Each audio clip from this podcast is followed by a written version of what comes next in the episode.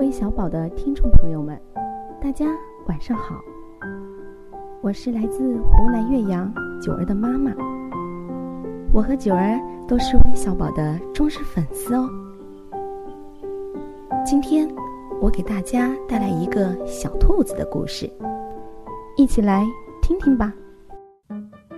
一天天气真不错，兔妈妈叫小白兔出去买东西，可是小白兔匆忙出了门。没有带平时出行的好伙伴指南针，走着走着，在大森林里迷了路。小白兔很着急，暗自嘀咕着：“怎么办？怎么办？”一只大灰狼悄悄地跟在小白兔后面许久，它躲在一棵树后面看着小白兔。口水早已飞流直下三千尺了。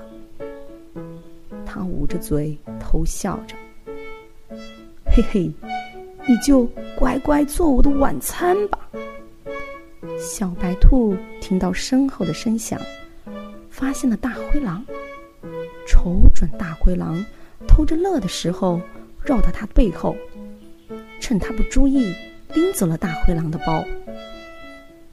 小白兔找了个角落，打开包一看，里面有两个指南针和大灰狼的一双鞋呢。小白兔拿了一个指南针，找准了方向，把大灰狼的包藏在大树的附近。大灰狼定了定神，打算动手去抓晚餐。一看呀，我的。包怎么没了？他就在大树边找，找到之后一拍脑袋：“嘿，你瞧我这记性，连包放哪都忘了。”找到了包，他抬头发现已经没有了小白兔的身影，赶忙跳起来去追。大灰狼心想：刚才。我过来的路有我和小白兔的脚印，只有一行的，肯定是小白兔逃跑的方向。可是他一看道路两旁都有两排脚印，该走哪个方向呢？大灰狼其实没有识破小白兔的巧妙机关，原来小白兔穿上大灰狼的鞋。来来回回踩出好多脚印，把大灰狼给绕晕了。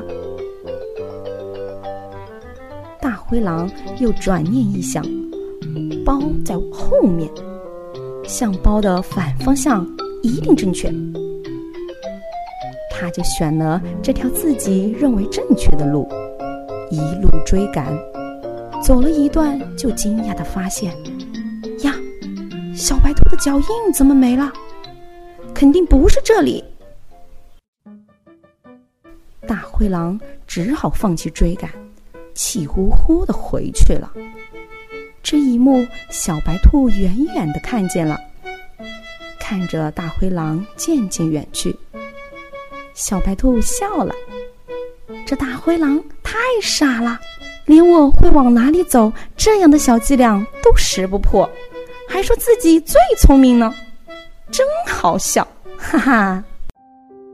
小朋友们，你们说小白兔是不是很聪明啊？今天的故事就到这里了，希望所有的小朋友以及我最爱的宝贝九儿健康快乐每一天，晚安。